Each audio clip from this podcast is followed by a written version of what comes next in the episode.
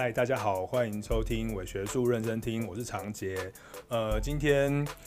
啊、呃，现在外面真的是倾盆 倾盆大雨这样子，然后乌那个乌云密布的。我刚刚从那个淡水，然后到石井这边来，然后来找一位就是今天要跟我们一起聊天的专家这样子。他叫他是世新大学的黄彩英老师。Hello，大家好。嗯，黄彩英老师也是呃。台湾通传智库的那个创办人这样子，对，这个非常非常优秀的年轻老师这样子，年轻教授。那我们今天呃为什么要走那么远来这边跟呃黄彩英老师就是一起来聊天哦？就是因为呃因为我自己已经聊到一个很干的地步，所以想说要找一些厉害的人。好，上上一集我们在谈那个女鬼桥。对不对？就觉得啊，谈到一个尽头，感觉应该要可以更深入一点。所以我在谈女鬼桥的最后面的时候，就有说，那不然我们就来谈一谈，就是日系的鬼片吧。那对我最近这几天，我有看那个我们的一个友好的电台，叫做周边有事是。哦，那是什么？另外一个老，其实是我们认识的博士、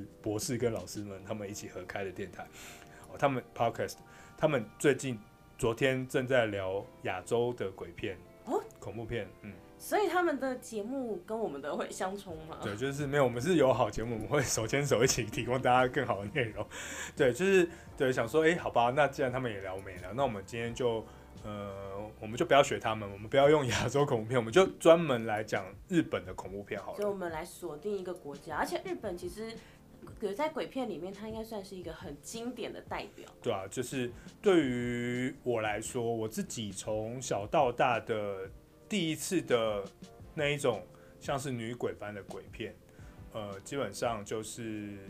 呃，像《七月怪怪谈》这种东西，从井里面爬出来的。对对对对对。然后我觉得那个《七月怪谈》的那个，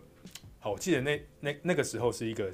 暑假吧。然后呢，第一次。就是有一个所谓的日本恐怖片要来台湾这样子哦，然后当然之前好像也有一些，但是那时候太小没有感觉这样，然后等等到我高中的时候开始理解到有一个东西叫做日本的恐怖片之后，然后就是那个《七夜怪谈》就就来台湾，然后那时候呃台湾掀起一阵旋风，大家就去看看那个那那那部号称最恐怖的恐恐怖电影这样，然后我们就去呃我就去到了那个戏院里面，电影院戏院听起来很老派，然后就就是进到那个电影院里面去。然后就是全场的人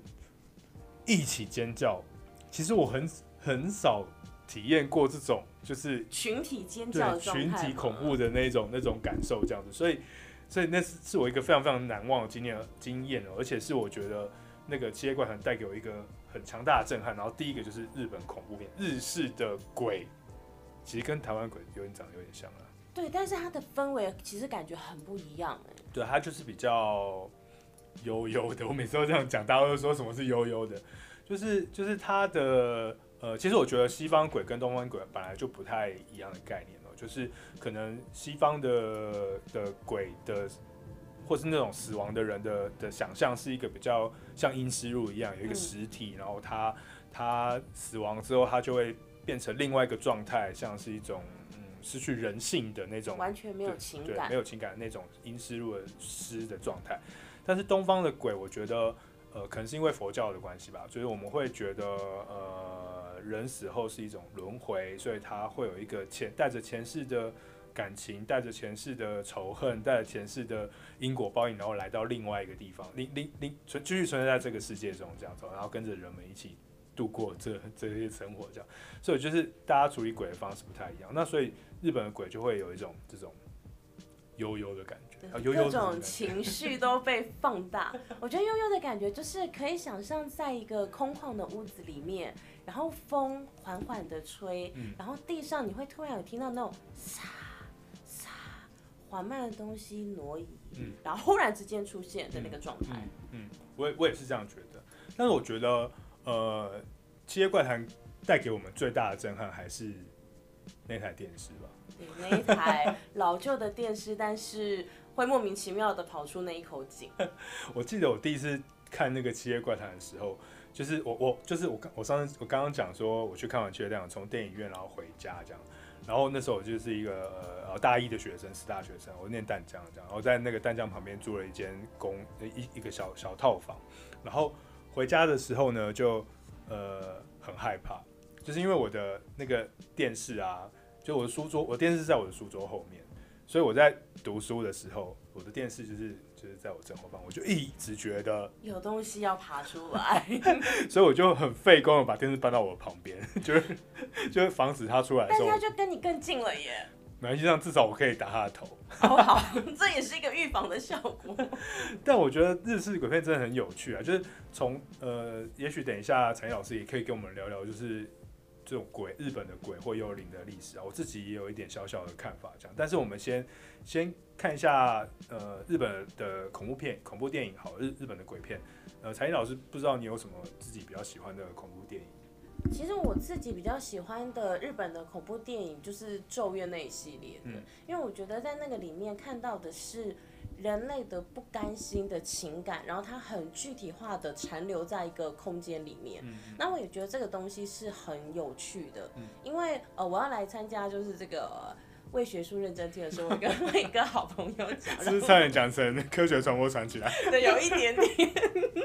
但是马上有那个意识到，就是我那时候我的朋友就说，他觉得日本是一个很神奇的地方，因为他们靠着诅咒来捍卫国土。就是呃，他们在拜一些神寺啊、神庙的时候，似乎也就是会觉得说，呃，因为那个诅咒就是别人不能入侵的诅咒，嗯嗯、然后谁入侵，他就会把那个人解决掉，嗯嗯、然后所以来捍卫那个国土的存在。嗯嗯、那咒怨那一系列也让我有这个感觉，嗯、就是他就是靠着就是守卫住那个那户那对他的家，然后所以任何踏入者他就会铲除他，所以我觉得那是一个很奇妙的氛围。可是你不觉得加叶子很很欢吗？他非常的这个活跃，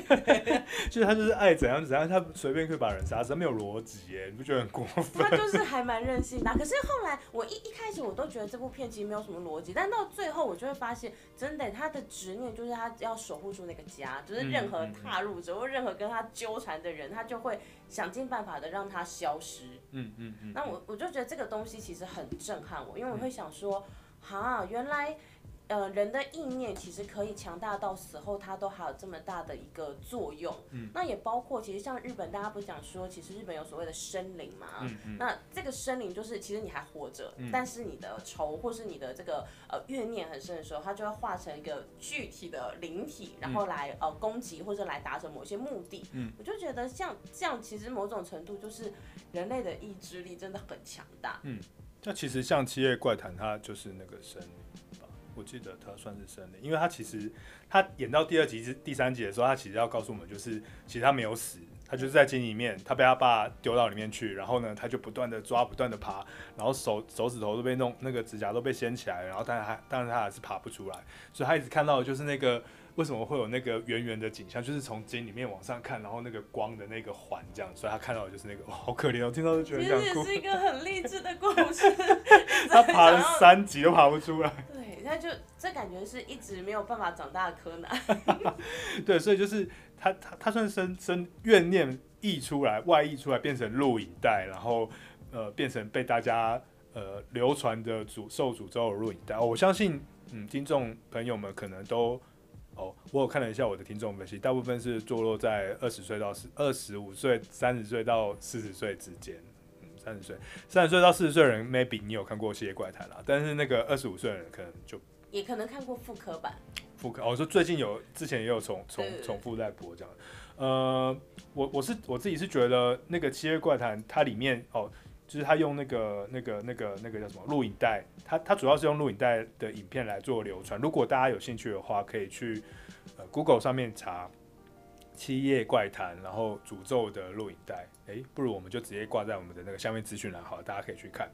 你就可以看到那个可怕的《七夜怪谈》的画面。我觉得那个是我那个大学时候的阴影诶，就是你还记得那画面吗？你说真就是它对，就是它是一个那个，它不是那个录影带，然后放进去之后，然后大家看说这到底是什么东西，然后录影带里面就有一个呃很模糊的影像，有一个女生在梳头发，然后有一个镜子，然后就是面就是是那个女生的影像，对，然后后面就是一个很像有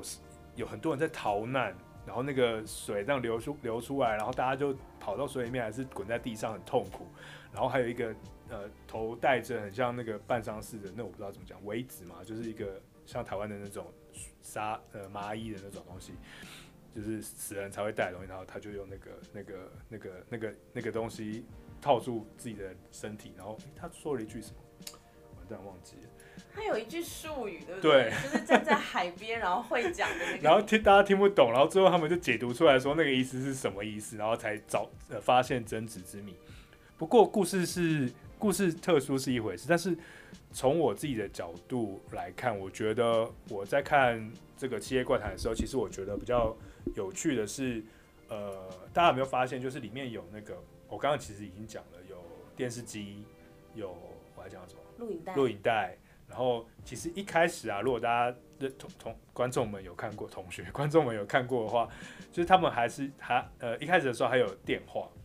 就是那那部片里面没有手机哦，这样子。对，那个年代还没有出现这个东西。可能连 BB Call 都没有啊，有啊有 BB Call，就是那那部片没有手机，所以他一开始的时候是两个女生，然后在家里面过夜，爸爸妈妈不在，还是在宿舍吧。然后就突然就是有一个电话，叮叮叮打过来，然后因为他们正在讲鬼故事，所以他们就吓一跳，想说怎么会有电话这样，然后一接，然后其实没有人在讲话，然后对，然后大家就突然就啊，然后就吓他这样，他就从电话那一通电话开始，所以其实我觉得那一个呃《七夜怪谈》的故事，其实他就瞄准了那个九零九零年代的呃传播的环境，然后那个传播科技就是有电视，然后有。有哦，对，他接完电话之后，那个客厅里面的电视就突然打开，然后里面就正转播了那个球赛的运动，这样，然后说谁开电视，然后赶快去把电视关起来。其实我觉得那那一个电影，其实他在谈的是九零年代对于这些媒介的一个想象力或恐惧感，包含录影带这件事情里面会被怨灵附身，包含电视这个传播媒介，因为卫星网络更普遍，所以它传达出更多不知道什么样的讯息在里面。呃，透过这样的方式来谈贞子这件事，当然贞子本身很可怜啊。就是，但是这种呃大众传播媒体其实强行侵入呃人类的生活，然后在人类生活里面，你会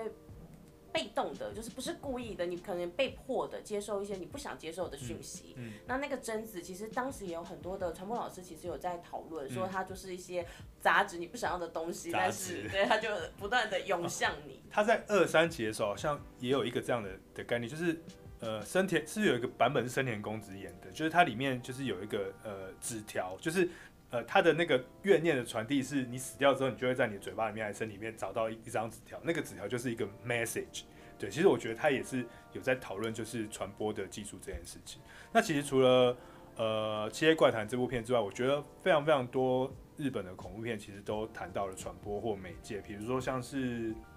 呃，鬼来电，对，啊、鬼来电也是很经典。对，才老师有看过鬼来电？有，而且我会记得，就是当时的男女主角，就是噔噔，对，然后而且莫名其妙是当时有好多人会用这个来当成自己的电话铃声。对，哎、欸，这很有趣，不知道为什么会有这种现象哦，就大家就是。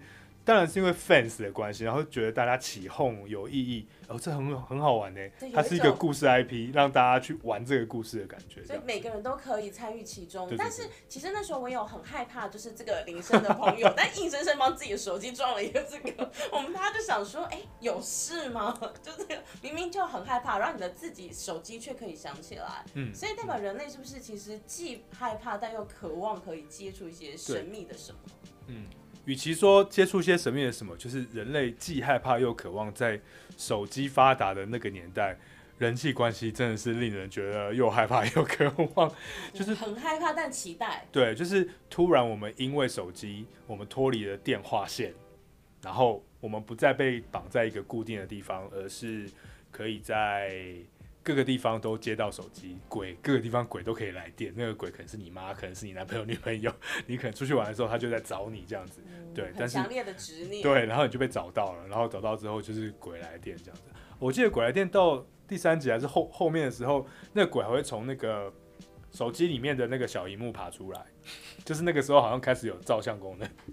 所以只要多加一个功能，鬼就多了一个传递的空间。这我就这是我觉得很多鬼故事或鬼片有趣之处啊，它其实就是在谈媒介嘛，或者谈我们的技术，我们人类对技术的那种害怕的感觉啊，然后我们对那种一开始这个东西跑出来，一个这个技术被发明出来的时候，我们的那种恐惧感，觉得我们没有办法掌握这种感受。那其实还有很多啦，我一次把它讲完。好，还有一部片，我不知道黄闪一老师有没有看过，就是有一部片叫做呃《惹鬼回路》。哦，这这部我没有看。这应该就是比较冷门一点。它是一部，它是一个导演叫黑泽清导的。黑泽清是一个蛮厉害的大导演，呃，拍很多经典的一一般影片，然后他也拍了一一两两，好像只有这部恐怖片吧，后面好像有拍再拍一部。呃，这部《回路》其实它是一个充满末日氛围的电影。那它里面其实你说它是鬼嘛也没错，因为它其实就是讲述说，呃，一个城市中，东京、日本，然后很多人就突然消失，然后大家都不知道为什么会有这些，为什么人会突然消失，然后就发现说，而且突然消失的时候很奇妙啊，就比如说你在你房间，就忽然蒸发吗？没有，就是我去找你的时候说，哎，黄彩英呢？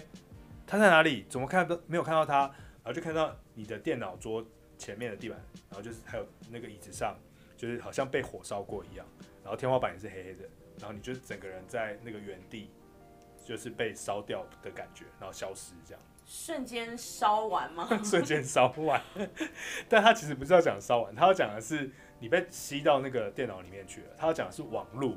所以他才叫惹鬼回路，所以就是他要讲的是啊，那个是那个时代就是呃。九零在末期，网路开始大发达的时候，所以那时候大家就想象说，我们都投入到那时候还没有还没有社群媒体哦，它就只是网络世界，所以他的想象是我们每个人就像一个灵魂的原点，一个点光点，然后就被吸到那个网络世界、电脑世界里面去，然后我们在现实生活中只剩下一一堆灰烬，我们的真实存在只有灰烬，我们的人在。那个电脑光点里，所以我记得里面后面有一幕，就是主角们终于发现这件事情，所以他们就赶快把那个电脑打开，然后打开之后，那个萤幕就是一个偌大的黑黑的 DOS 画面，DOS 画面，然后里面有很多白白的点，然后在那边晃来晃去，晃来晃去。其实都是一个一个的人吗？对，一个个灵魂这样子。对，然后他们就是这部片就在讨论这这个这个这个电影，它也有被呃呃美国翻拍吧，好像叫做连锁性吧。哎，还是连锁性是另外一个用 email，反正就是你看这些鬼片，它就是沿着传播科技的发展，然后一直不断的是哦，一下是害怕电电话，是啊，一下是害怕手机，一下是害怕网络，一下是害怕 email，最近开始害怕社群媒体的。所以其实这些阿飘都有进步哎。阿飘都有是，只要你有传播，有人就有恐怖，有人就有鬼魂，就有意想不到的事情。对，有人就有执念，有执念就有麻烦，有麻烦。就就麻烦了，这样子，我觉得这很有趣。这样，那其实还有另外一个可能跟传播本身比较没有关系，但我觉得它是那个，等一下我看下资料，我突然忘记叫什么哦，它是清水虫啊，也是清水虫导的这样子哦。清水虫最近要出一部片叫做《全民村》，不知道有没有看到？呃，我很想要看，对，就是但是还没有还没有去看。那他在呃。二零一一年的时候有上上一部片叫做《怨灵》，但是它呃中文翻叫《怨灵》啊，听起来就是你知道台湾有时候翻就是比较俗气一点，就是 失去那个原味。它的英文叫做《The Rabbit Horror》，就是三 D 后面还加一个三 D 这样子，就是恐怖的兔子这样。这部片这部片它的最大卖点就是它是一部三 D 的恐怖以你是真的可以身身处其中的感觉，就是你去电影，我有去电影院看，电影院看就嗯，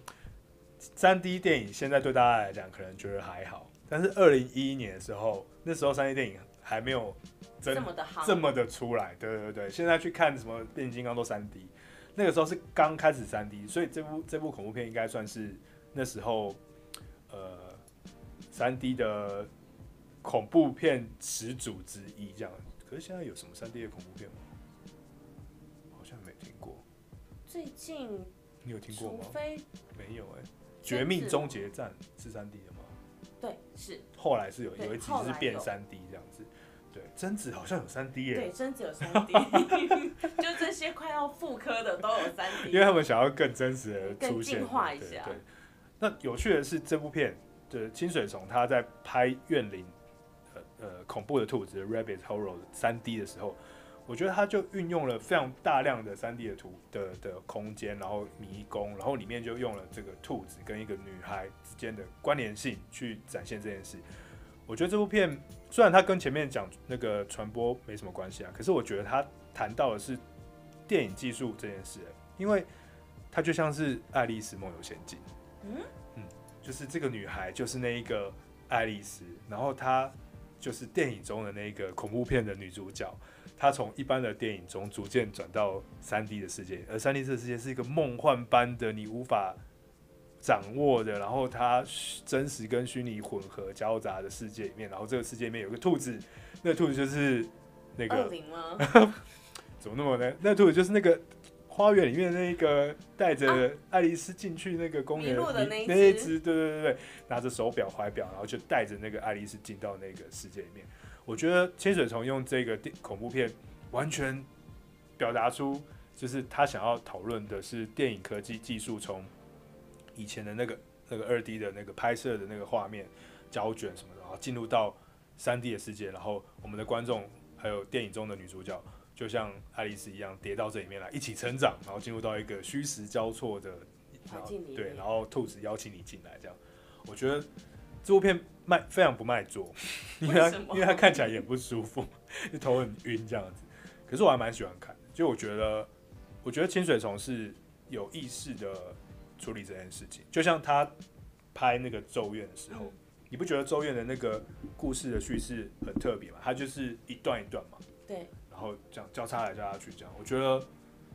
很有感觉。其实他让大家很努力的进入那个情境当中，我觉得是一件很聪明的事情，因为你只有自己进入那个情境里面，然后你付出了你的脑力去思考发生什么事情，你才会意识到那个东西有多么的恐怖，就是它到底是怎么样转变的，你才会更深刻的去呃更进一步接触它。因为它就像是那种，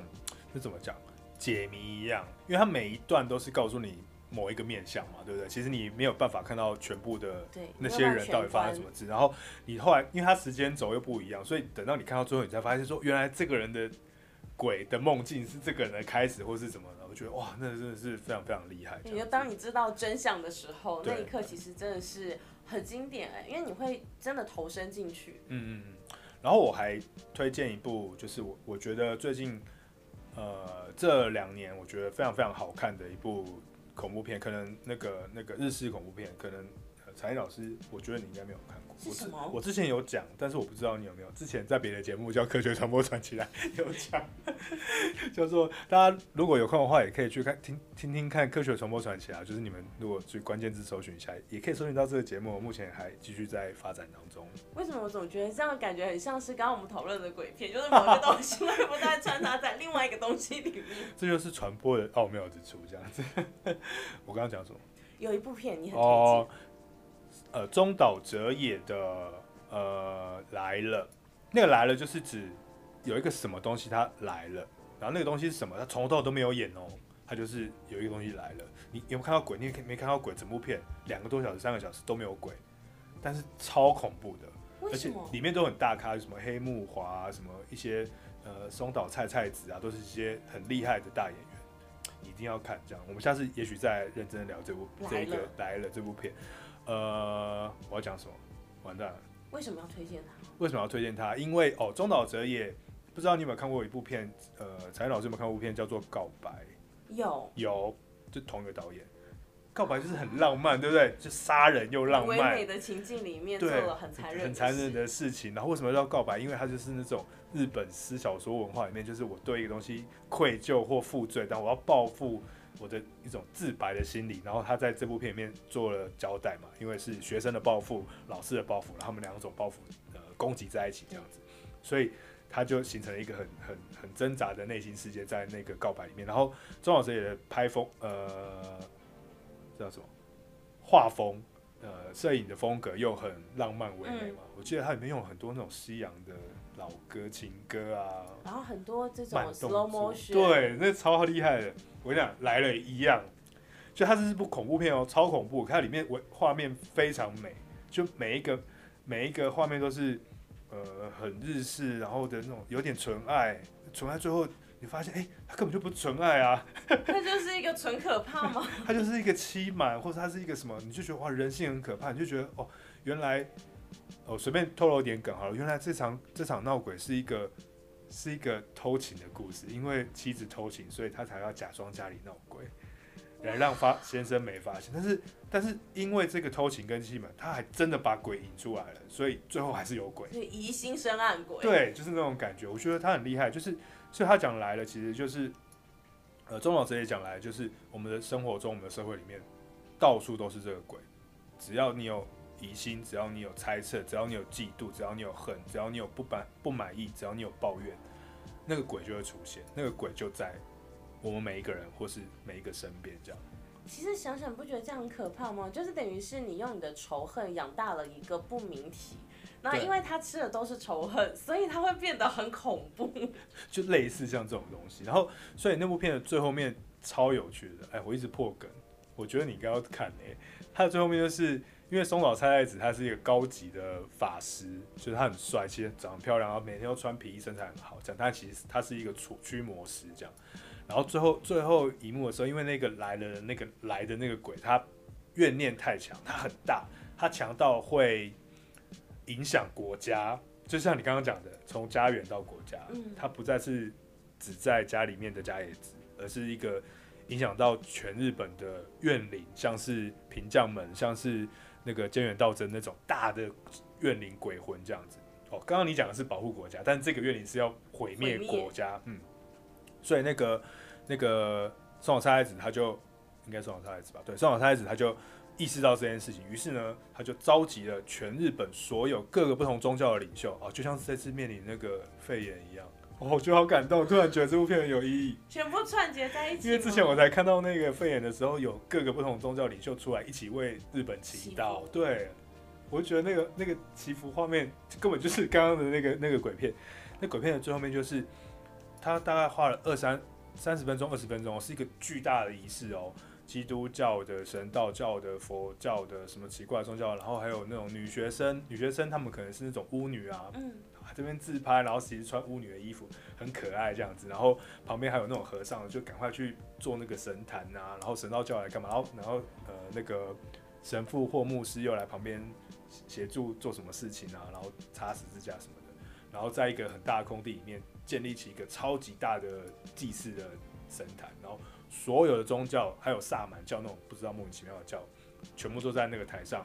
一起进行仪式，很壮观，超级壮观。然后哦，对，他如何在那个大的空间上去建立起这个巨大的仪式场，是因为政府。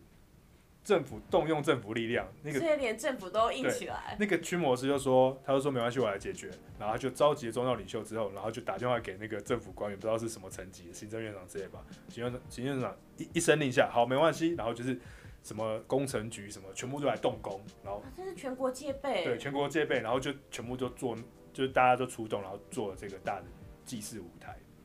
就开始祭祀这样。然后就是那天晚上。就是东南西北各有各的宗教领袖，然后在那边念咒啊，然后守住那个方位这样子，然后那个鬼一来，全部都死掉，全部都死掉，整个日本人的人，就是那些法师一个一个死，女学生吐血，然后那个牧师被砍头，然后干嘛干嘛之类，然后最后只剩下那个那个那个松岛菜菜子在那边死撑着这样，然后最后他还是死了。对，然后最后反正大家去看啦，最后就是他最后当然结局还是一个好的结局，就是那个仇恨还是被化解，只是说他透过的是一个，就是大家仇恨到一个极度，然后然后有一个人要反省，或是要有一个重生的那个意味，就是我们的人类的社会就是错了，所以我们从头来过吧的那种感觉，然后最后最后重生，对，所以最后面就是那些人全部都死光，只剩下主角还有一个小女生，还有另外一个女朋友三个人然后活着，然后他们就坐在那边说。呃我忘记他们最后要说什么，好像是说我们肚子好饿，要不要吃拉面之类。来了，我的记忆也回来了，我有看过这部片，对。我觉得这部片很好看。这部片其实真的很好看，因为它没有很具体的展现出那个鬼，对阿飘的那个形象，嗯，可是其实你可以看得出来，每个人都很紧张，而且有一些人其实是要重新去面对自己。而且它里面都骗来骗去的啊，就每个人都是一个秘密，每个人都在欺瞒。就其实都不是他们所想象的，比如说可能男主角不是自己想象的那么爱家什么的，他可能根本就是另外一个形象，然后自我欺骗。嗯所以在这种层层包裹的这种状状况之下，对，我就突然觉得，的确这部片非常的好看，因为他讨论了好好深层的东西。对对，然后最后又用一个巨大的仪式来解决这件事情，然后它是一个国家层级的问题，所以它其实反映就是我们的日本社会秩序走错了。就是大家的情感都有问题，所以我们就来做一个巨大的驱魔仪式，把大家都全部清洁一次，全面的那个检讨一下，检讨一下这样。嗯，其实这个让我想到，我最近看到就是，嗯，二零二零就现在嘛，就其实还是日本有很多的那种带带诅咒的行业，嗯，就是呃，像我们以前的定小人啊，嗯、然后他们现在也有类似的就是代为诅咒的，嗯、然后这个行业其实到现在在日本都还蛮兴盛的，嗯、也是因为其实有很多的人，他们内心有一些。呃，对生活的不开心、嗯、不满，然后这些呃，这个职业的呃，算是职业师嘛？嗯，他们就会出来帮忙大家去重新面对，重新去醒思一下到底发生了什么事情，然后再帮忙做就是呃抒发情绪的这种诅咒的状态。嗯，那、嗯嗯、我觉得其实这是一样的东西，大家的诅咒力量集结在一起。我觉得大家，我觉得现代人很空虚啊，就是也许我们现代社会。真的走错了也不一定。我记得永远都记得那个纪登斯他有说，哦，虽然他是说社会学啦，然后纪登英国社会学大师纪登斯他有说过说，我们的社会是否走错上错了月台搭错了车，就是就是我们的现代走现代社会的设计是有有问题这样子，或者是我们的社会学的观点有问题，我们应该要看到的是跟真跟真真正的人的之间的关系之类的。所以这也就是之前包曼讲的，啊，大屠杀真正最可怕的地方，不是在于大家他的那个大屠杀，而是大家认为它是一个清洗社会的功能。嗯，嗯，所以其实还想要把一些嗯杂草去除，但是那些杂草其实也应该是有生存的价值。嗯嗯嗯嗯，对啊，其实我觉得这些呃日本的鬼部，我们今天谈的其实是日本的比较大型的恐怖故事，呃鬼片这样子。这些大型的鬼片。其实我觉得，呃，好，我我回过头来讲一件事。昨天的女鬼桥，我看完之后，我在想一件事，嗯、就是，呃，我觉得为什么我觉得女鬼桥，你有看过吗？有看过。为什么我觉得女鬼桥烂，但是很多人觉得好？嗯、是因为我们老了，因为没有办法融入年轻思维吗？不是，是因为我觉得新一代的人们，哎，这样子是要得罪观众，那个 就是大家没有看过经典，因为那些经典。呃，没有人在看日本鬼片的啦，或者是没有人在看韩韩国鬼片，现在也拍的蛮少。其实我觉得九零年代到两千年一零年之之间，是恐怖片一个极为兴盛的时代。嗯，很多泰国的恐怖片在九零年代，呃，韩国恐怖片两千年左右，日本恐怖片两千年左右，呃，他们都是跟着那个国家的电影工业一起成长。所以当那个国家电影工业工业很兴盛的时候，他们就有很多剩余的剩余的力量去拍这些很奇幻或想象或乱七八糟的东西或恐怖的东西，尤其像泰国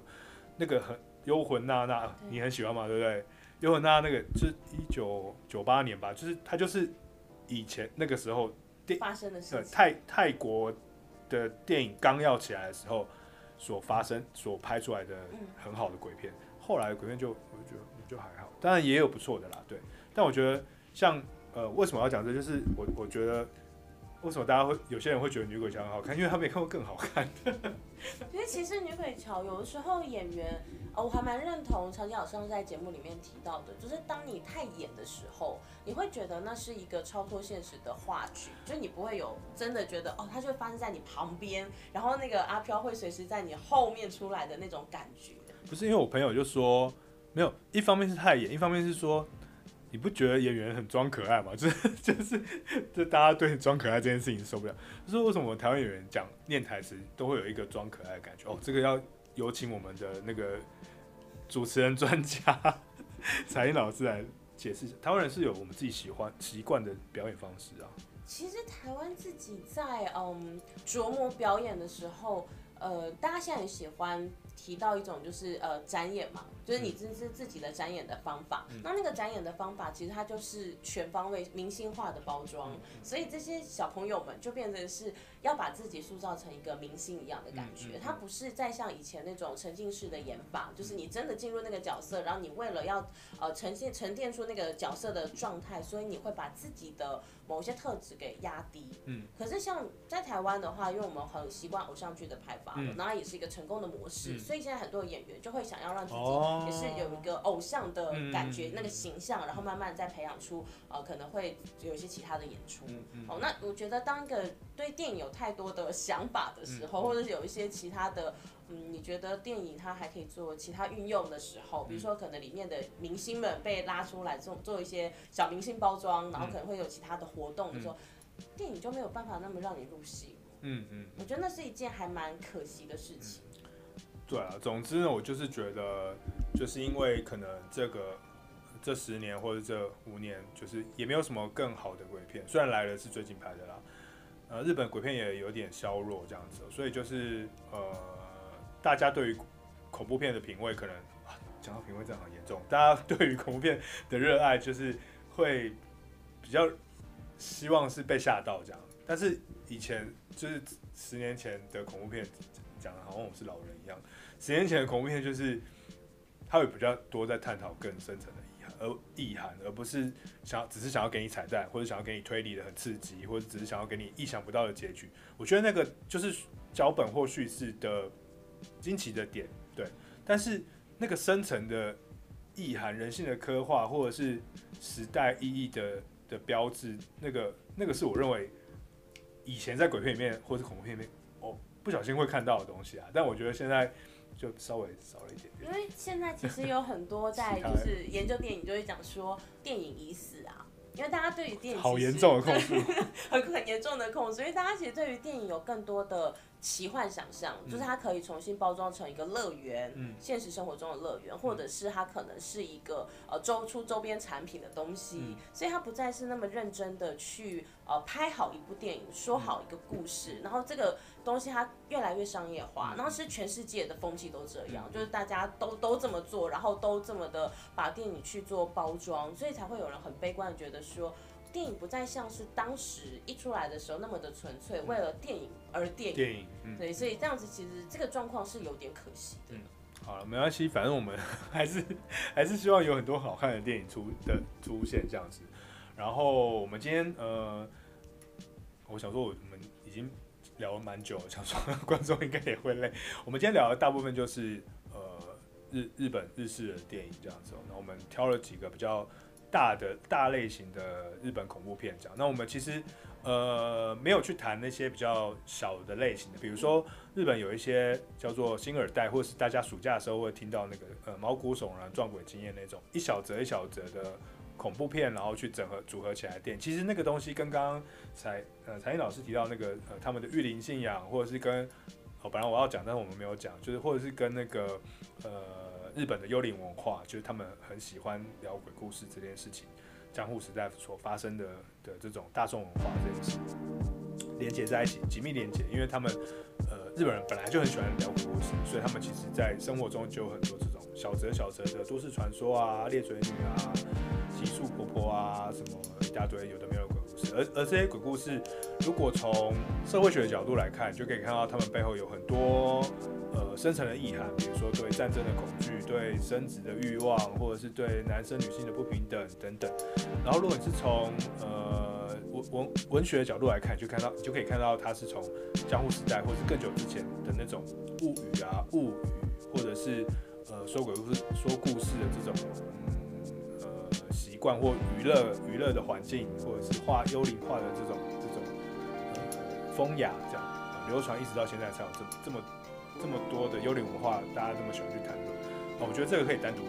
来讲一题。对对对对，我们下一次呃再邀请那个彩英老师来、嗯、跟我们聊一聊，就是呃日本的幽灵文化跟都市传说这件事情这样子。哦，我忘记讲了，彩英老师很厉害，这样子，他是金钟奖的主持人，这样，所以我们节目很高级，好不好？我们就邀请到就是金钟奖的咖，这样，所以其实大家就多多关注我们节目以及那个台湾。通传智库，对，台湾通传智库也需要大家的这个一起共同来讨论台湾的一些现在的传播现象也好，或者是沟通的一些现象。对啊，所以我们我们的节目一方面我会就是我觉得自己很废，会聊一些聊一些自己私人的事情，但我们也会跟陈老师合作，就是我们可以聊一些嗯比较专业的，比如说什么组织沟通啊，这样会很无聊。好，讲比较轻松一点，呃，比如说如何与人，如何让你的上司。更爱你，对，然后你就不会变怨灵，你就不会让你的生灵出现在你上司的旁边，或者是如何退退散那个职场小人哦，这很重要，对对对。然后我们以后就也也要有机会来聊这些问题、这些议题上。好，那我们今天的节目就到这边，那谢谢大家收听伪学术认真听，我是常杰，我是彩英，那我们就、欸、不知道什么时候下次再见面了，好，拜拜。拜拜。